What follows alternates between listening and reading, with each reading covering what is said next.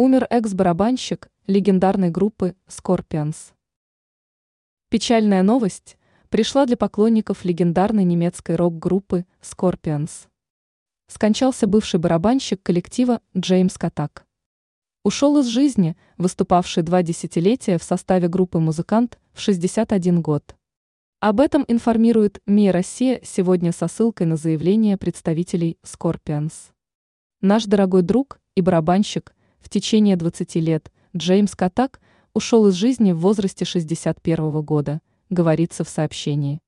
Там же отмечается, что для всех скорпов Джеймс был практически братом от другой матери и прекрасным человеком. Заявление с соболезнованиями подписали все участники музыкального коллектива. Что стало причиной смерти Джеймса Катака, пока не сообщается. Добавим, что барабанщик являлся участником образованной в 1965 году в Ганновере группы Scorpions с 1996 по 2016 год.